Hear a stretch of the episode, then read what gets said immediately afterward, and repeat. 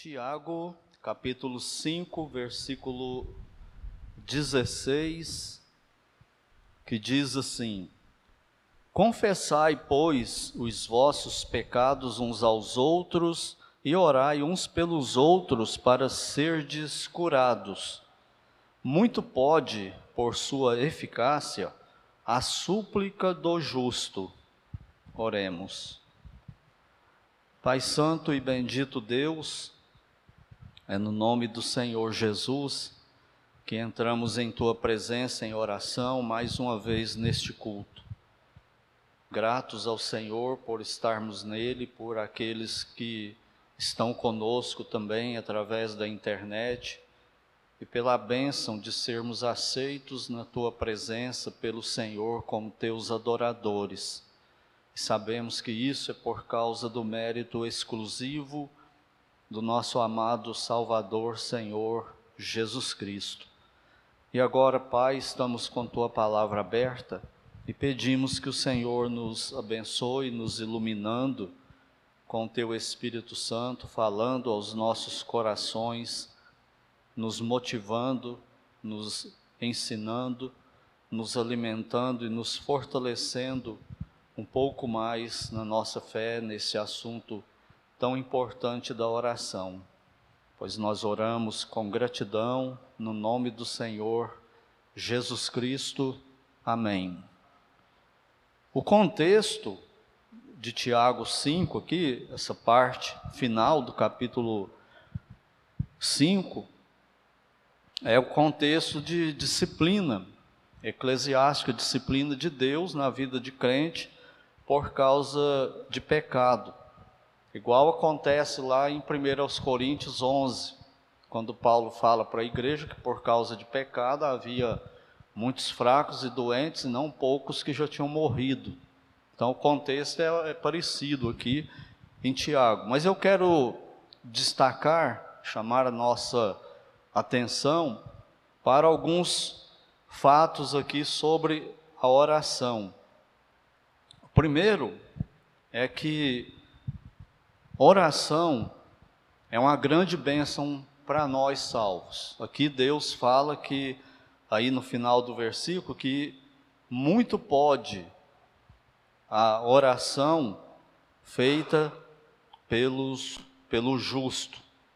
Ela é muito eficaz. Então é uma tremenda bênção para nós que nos enche de esperança, que nos traz motivação, seja lá qual for a circunstância que nós estivermos vivendo, vivendo temos esse recurso de chegar no trono do, do Deus do universo e clamar a Ele na certeza de que Ele nos ouve e pode nos atender naquilo que nós estamos pedindo.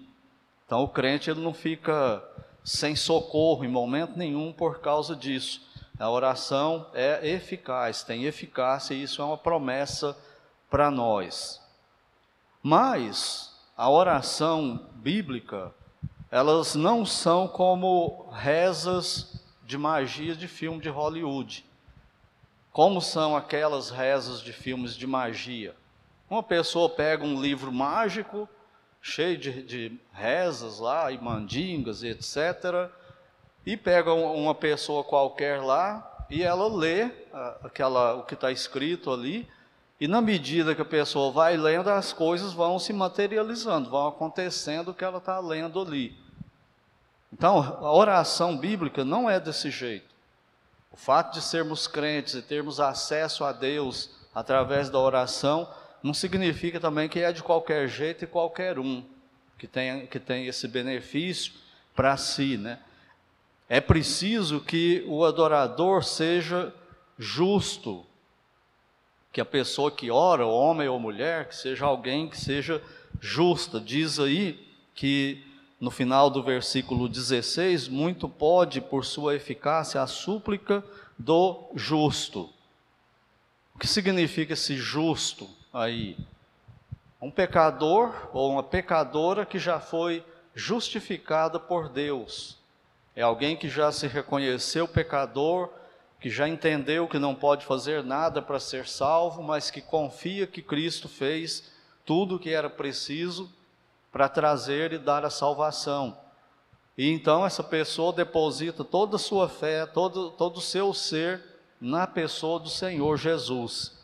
E aí há aquela troca bendita. Todos os pecados desse pecador ou pecadora ficaram no Senhor Jesus, e toda a justiça dele, retidão, perfeição, vem para o pecador ou para a pecadora que acabou de pôr a sua fé em Cristo. Então, essa é a doutrina da substituição. Cristo nos substituiu na cruz e ele nos substitui na presença de Deus. E toda vez agora que Deus olha para esse pecador ou pecadora, ele olha através do Senhor Jesus. Como ele é perfeito, ele vê esse pecador, essa pecadora perfeito. Por isso ele declara que essa pessoa é justa, não tem pecado nenhum, não tem condenação mais para toda a eternidade. E ele é o, juiz supremo do Supremo Tribunal do Universo. Não tem outro lugar, não tem outro tribunal para recorrer, nem nada. Então é preciso que a pessoa seja salvo, é, seja salva. E a pergunta é: você é salvo? Tem certeza da salvação? Você está em Cristo. Então, se você já fez isso e tem essa certeza de estar em Cristo do jeito que Ele manda, então você tem esse benefício da oração. A sua oração é eficaz. Não precisa pedir outra pessoa para orar por você. Você mesmo tem esse acesso a Deus e todo cristão, independente de posição, de cargo que ocupa em igreja local, tem o mesmo acesso, é salvo do mesmo jeito, não tem nenhum benefício a mais. Todos nós estamos iguais nessa questão aí e temos essa bênção de orarmos ao Senhor e essa oração ser eficaz. Em terceiro lugar, precisa que o orador ou a oradora esteja em santidade. Isso está aí na primeira parte do versículo 16. Confessai, pois, os vossos pecados uns aos outros e orai uns pelos outros para serdes curados. E quem de nós não enfrenta problemas de saúde? Saúde física. Às vezes vem uma doença aí que te tira o chão de baixo, né? Ó, você está com essa doença grave, ela é, ela é crônica, não tem cura, você vai ter que conviver com ela agora até a morte. E agora? Oração. E geralmente nesses momentos nós precisamos de sustento em oração. Porque quando nós passamos por essas situações aí, de fraqueza física, doença física ou espiritual, emocional, nós estamos fragilizados para orar. Nós estamos fracos para orar. Por isso nós precisamos de intercessores, de orar uns pelos outros. E é isso que Deus está falando aqui dando essa bênção para nós também. Só que nós precisamos estar em santidade, com pecados resolvidos uns com os outros. Então não pode ser vivendo em pecado. Ele fala: confessai as vossas culpas uns aos outros. Agora não é aquela confissão só para Deus. Agora é aquela confissão para a pessoa com a qual, para a qual a gente pecou ou que a gente sabe que pecou contra nós, enfim, que tem um problema ali, tem que ir lá e resolver isso. E só tem esse jeito bíblico, não tem outro. É confessar, pedir perdão e perdoar, conforme o caso. E aqui existem alguns equívocos em relação a, a essa questão aí. É, por quê? Porque precisa ser uma confissão, pedido de perdão e doação de perdão bíblico. Não pode ser faz de conta. E isso não é fácil não, para nenhum de nós.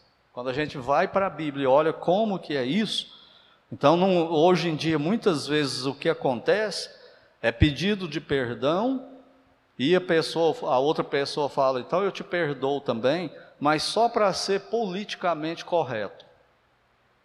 Só para resolver aquele problema, tirar um problema ali e, e evitar a confusão e tal, e a pessoa fala isso. Então eu te peço perdão. Tá bom, eu te perdoo, mas é só da boca para fora, não aconteceu nada, é só para falar que foi resolvido. E acaba que muitas vezes não foi. E também não pode ser daquele jeito assim, se te ofendi, me perdoa. Ah, então se você está ofendido comigo, então eu te peço perdão. Isso não é perdão bíblico. Isso não é atitude bíblica. atitude bíblica é qual? A pessoa precisa entender o pecado dela. É preciso admitir o pecado dela. Confessai as vossas culpas. As culpas são suas, as culpas são minhas. O pecado é seu, o pecado é meu. E quando isso acontece, temos que admitir. E aí, chegar para a pessoa e nos entregar. Falar, eu pequei contra você. E não falar, ah, se você está ofendido, se eu te ofendi, me perdoa. Ele precisa admitir isso. E Deus vê isso. Se isso está acontecendo de verdade ou não. Ou se é só para ser aí, como eu disse, né, politicamente correto. Ou então ainda falar assim: ah, eu estou vendo então que você está ofendido comigo. Ah, então me perdoa. Isso não é bíblico. Se você não tem culpa, ele fala, Deus fala aqui, confessai as vossas culpas, os vossos pecados. Então, se você não tem culpa, se você não tem pecado, não tem por que você pedir perdão. O outro pode ficar ofendido, pode cortar a comunhão, é problema dele. Eu não estou em pecado contra ele, por que, que eu vou pedir perdão? Só para aguçar o ego dele? Só para afagar o ego dele? Não. Tem que ter culpa. Então, se não tem culpa, não tem que pedir perdão. Nenhum crente é obrigado a fazer isso. Mas para pedir perdão, ele precisa estar culpado. Precisa sentir o peso do pecado dele. E ver o que causou de verdade, pedir perdão, confessando, dando nome no pecado. Enfim, precisa ser confissão bíblica. Isso abre a porta para nós para que a nossa oração seja eficaz, como ele fala aí no final do versículo 16. Sem isso, não tem perdão. Lembra do Senhor Jesus Cristo falando lá em Mateus? Se não perdoardes aos outros as vossas ofensas, vosso Pai também não perdoa. Se você sabe que alguém pecou contra você, ou você contra alguém, e vai dar oferta, deixa de dar oferta, volta, guarda a oferta, guarda o dízimo, volta e resolve. E depois, curado, resolvido, vem e traz a sua oferta.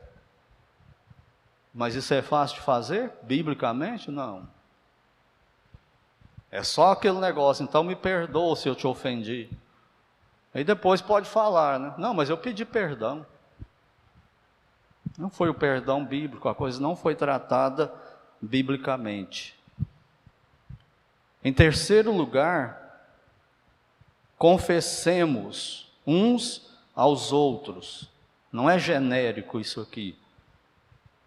É pecou contra quem pecou. É um com o outro. É o princípio de Mateus 18. Se teu irmão pecar contra ti, vai e fala para ele.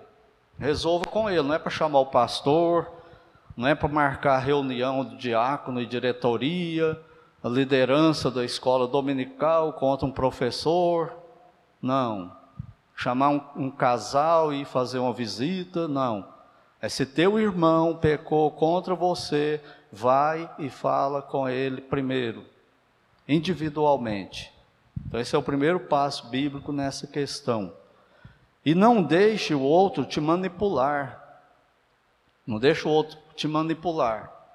Falando, você pecou contra mim, eu estou ofendido e não sei o quê. Aí nós temos que ser bíblicos nisso. Eu tenho que olhar para a minha vida honestamente e perceber: eu ofendi mesmo? Eu pequei mesmo? Isso é bíblico, eu estou culpado mesmo diante desse irmão, dessa irmã, desse colega de trabalho incrédulo, patrão, empregado. Estou, estou, então eu tenho que ir lá e resolver isso. Não estou, não tenho que fazer nada. O problema é do outro. Ele quer manipular. Ele está querendo te pôr um cabresto, né? E muitas vezes usando versículos, passagens bíblicas distorcidas, equivocadas, sofismas muito inteligentes, bem elaborados. Então você simplesmente despreza isso, deixa para lá. Não precisa brigar também, criar confusão, simplesmente desconsidera. Outro fator que impede respostas de orações são incoerências. E isso aqui agora mexe conosco. Mas não é com o objetivo de, de ofender, de desprezar, é analisar a nossa vida. Será que eu estou errando nisso aí? Tá, eu estou praticando isso, então eu tenho que corrigir. Porque muitas vezes, quando a gente vai abordar essas questões aqui, ou numa pregação, ou num aconselhamento, as pessoas que têm esses problemas se ofendem e não querem mais ir para o culto de oração. Ah, não, não vou então não para o culto.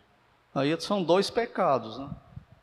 Não, não entendeu, não aceitou os erros, não admitiu e ainda vai faltar dos cultos.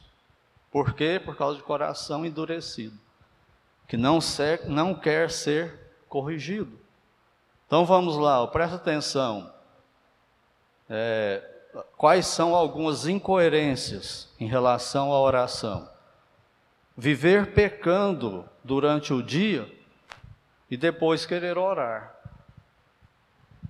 A pessoa levanta de manhã, não ora, não ora hora nenhuma, passa o sinal vermelho, fala em celular dirigindo, trata mal os colegas de trabalho e assim por diante.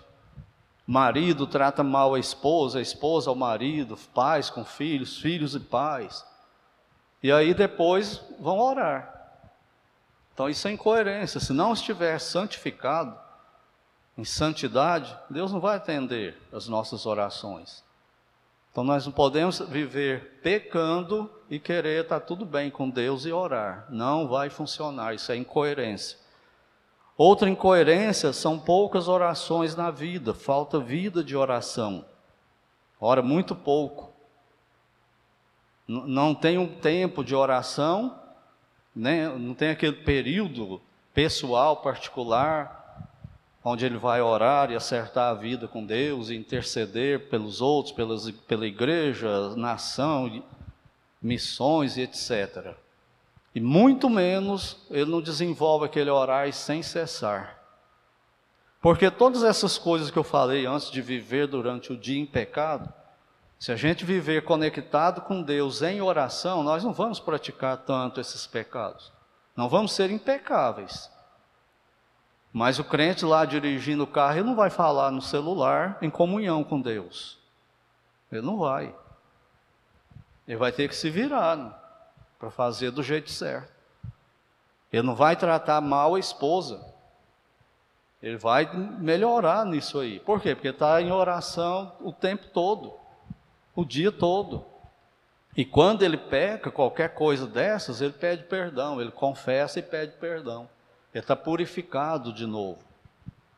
Mas ele deixa acumular um caminhão de pecados, depois acha que é só falar para Deus assim: me perdoa de todos os meus pecados de hoje, em nome de Jesus, amém. Ele acha que esse em nome de Jesus, amém, é uma coisa mágica.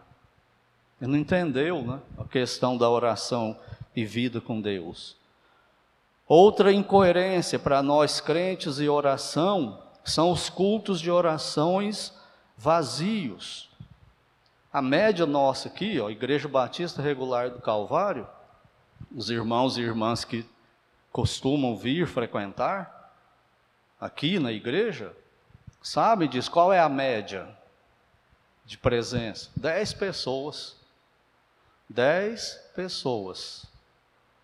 Teve uma quarta-feira aí passada que foi feriado e foi a mesma coisa, tinha até menos pessoas no culto de oração. Feriado, ninguém trabalhou. Uns viajaram, etc., né? mas outros não.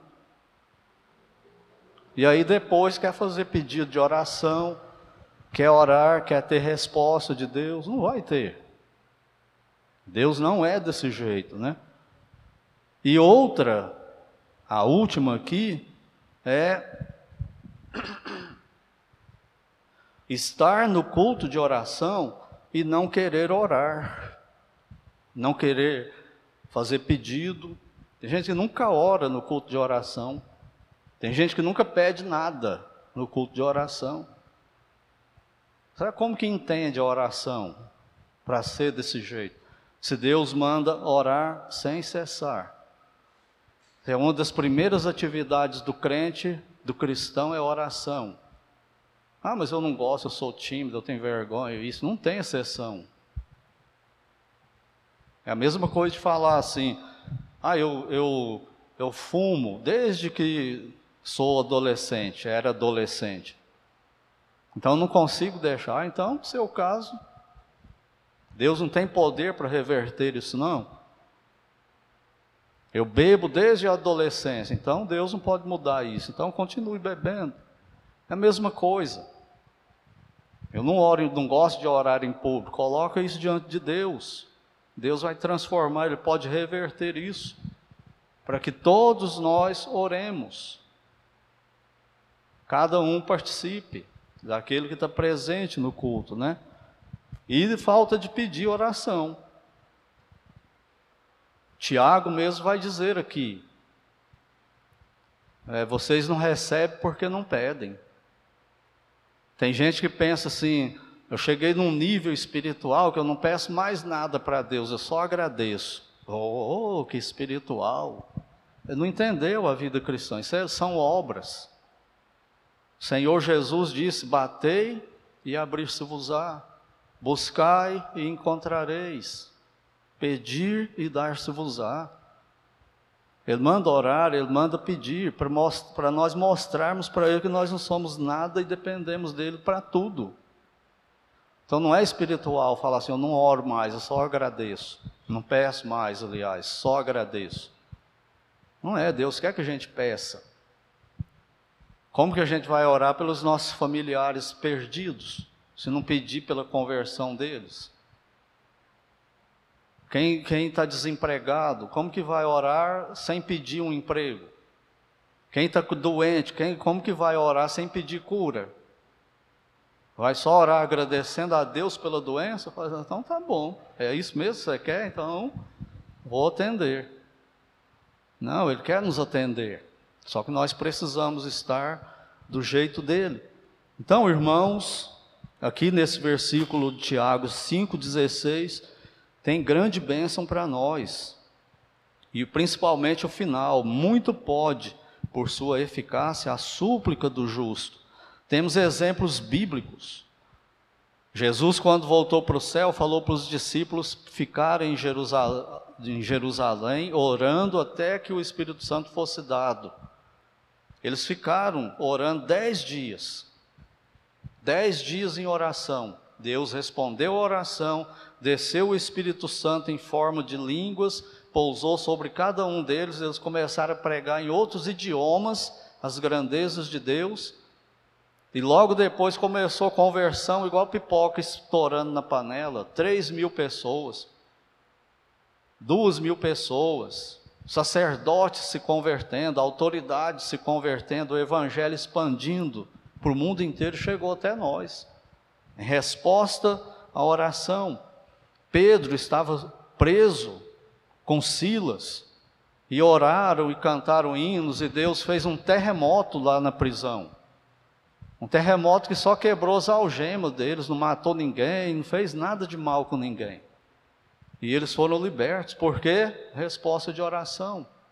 Porque eles estavam orando. Moisés chega diante de Deus e clama a Deus: Senhor, o Egito está vindo ali, o Faraó com, com o exército, e o mar está aqui, Senhor mandou gente para o mar, e agora? Deus responde para ele o seguinte: Moisés, por que clama a mim? Fala para o povo entrar no mar. E eles começam a entrar, o mar abre, e vocês conhecem o resto da história. Por quê? Porque Moisés orou. Deus, parece que Deus só estava aguardando aquela oração de Moisés e falar com ele. Spurgeon, o grande pregador batista, considerado príncipe dos pregadores da época dele,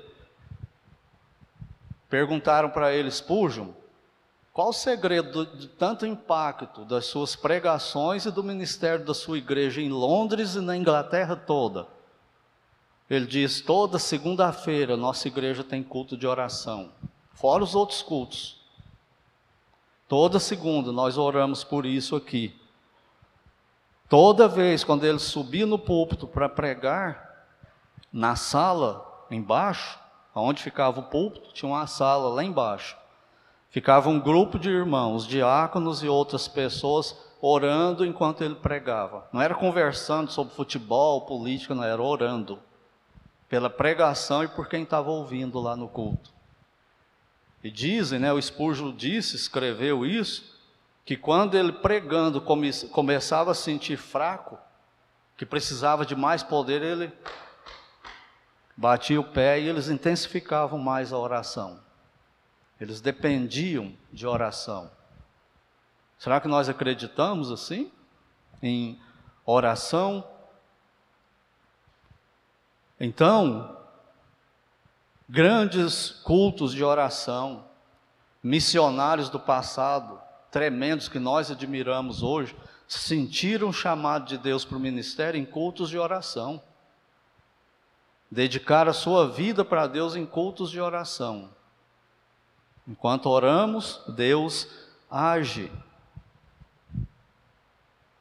A, a dona Mônica, não essa Mônica ali, a outra, dona Mônica, tinha um filho muito, muito inteligente, de cargo importante na cidade, mas um homem extremamente ímpio que quando a gente lê algumas coisas que ele escreve dele mesmo, do coração dele, fala, não é possível que é a mesma pessoa. Não é possível que ele era desse jeito. Augusto Nicodemos fala isso no testemunho dele, né? quando ele dá o testemunho dele de conversão, alguns chegam para ele depois e falam, eu não acredito que o senhor fazia tudo isso. Mas fazia. Pai e mãe orando por ele. Mas essa Mônica, ela orava pelo filho dela, que era pervertido absurdamente. Sabe quanto tempo? 30 anos. Ela orou por ele. E Deus o salvou, e ele foi e é considerado até hoje um dos maiores teólogos da igreja, Agostinho de Hipona. Deus salvou o homem por causa da oração da mãe dele. 30 anos ela não desistiu dele ficou orando por ele. A dona Elza Lidório tinha um filho que era seminarista de um seminário presbiteriano. Eles foram enviados para o Peru, lá numa missão, e lá estava o Roberto Lidório pregando no Peru e invadiu a igreja, sabe quem? Sandeiro Luminoso, uma facção terrorista do Peru invadiu e prendeu Roberto Lidório e o amigo dele. E todo mundo sabia, né? Quando o Sandeiro Luminoso fazia isso com o crente, acabou a história dele aqui na terra, era o fim da estrada. Encapuzaram ele e o amigo dele, colocaram num carro, todos armados, e saíram com eles pela cidade. Aí, na mesma noite, a dona Elza Lidório sentiu aquele impulso de orar pelo filho dela, ela foi orar por ele. Um carro veio, acompanhou esse do sandeiro luminoso, buzinando, mais armado do que eles, fecharam o carro e libertaram Roberto Lidório e o rapaz, e o outro rapaz. E levaram eles e soltaram eles. Ninguém sabe por quê, nem quem eram. Por que que isso aconteceu? por causa da intercessão da mãe dele, aqui no Brasil, sem saber de nada que estava acontecendo com o filho lá no Peru. Vida com Deus. Ela foi compelida pelo, pelo Espírito Santo. Então, meu irmão, irmã em Cristo, aproveite a oração. Não desista de orar pelo seu casamento. Não desista de orar por seu cônjuge. Os pais crentes não desistam de orar por seus filhos. Filhos crentes com pais incrédulos não desistam de orar por seus pais. Não desistamos de orar pela nação, pelas autoridades, por conversões, para que tudo venha a ser melhor aí para nós. Vamos ser crentes de oração, com vida com Deus, que vai reverberar na sociedade toda, na família, na sociedade. Mas tem que ter vida com Deus. Não adianta ser profissional. Aí não vamos ter poder. Dizem que muitos pastores, professores de escola dominical, vão preparar a mensagem ali meia hora. Tem uns que até no próprio culto, lá preparando mensagem, estudo de escola dominical. Na hora que chega para falar, não tem poder nenhum, aquilo é seco. É seco, sem o Espírito Santo. E não acontece nada. Então nós precisamos, temos grande bênção, privilégio Oração tem eficácia, não é a oração que tem poder, é o Deus que atende as orações, que é onipotente, e é tudo a nosso favor, tudo em benefício para nós. E quantas bênçãos nós temos perdido por falta de aproveitar essa, essa bênção que é a oração. E vocês podem prestar atenção, nada é mais difícil do que orar. É fácil dar aula bíblica, é fácil pregar uma mensagem teologicamente perfeita, numa hora, mas como é difícil parar para orar, não é? Você não tem ânimo, você não tem vontade, começa a dormir, cochilar durante a oração. Você tem tempo para tudo menos para a oração, é a nossa natureza que não gosta, a natureza pecaminosa e o diabo com seus demônios, menos ainda. Dizem que o diabo ri das nossas pregações e aulas, mas que ele treme quando nos vê em oração. Aí ele treme, porque a oração traz Deus para a nossa vida e por aquilo que, para aquilo que estamos orando. Então, que Deus nos ajude a aproveitarmos a oração. E se tem alguma coisa errada na nossa vida sobre a oração, vamos mudar, vamos obedecer, vamos viver com Cristo como Salvador e Senhor de verdade. E desfrutar e ver nossa vida transformada, família transformada, filhos convertidos, pais convertidos e etc. Empresa, funcionário, todo mundo crente, já imaginou que bênção? A escola, todo mundo crente, não vai ser perfeito não, porque pecador e igreja nenhuma é perfeita, só com crente lá. Mas vai ser muito melhor do que só com a maioria incrédula, contra Deus. Então que Deus nos ajude nisso, porque é uma verdadeira guerra.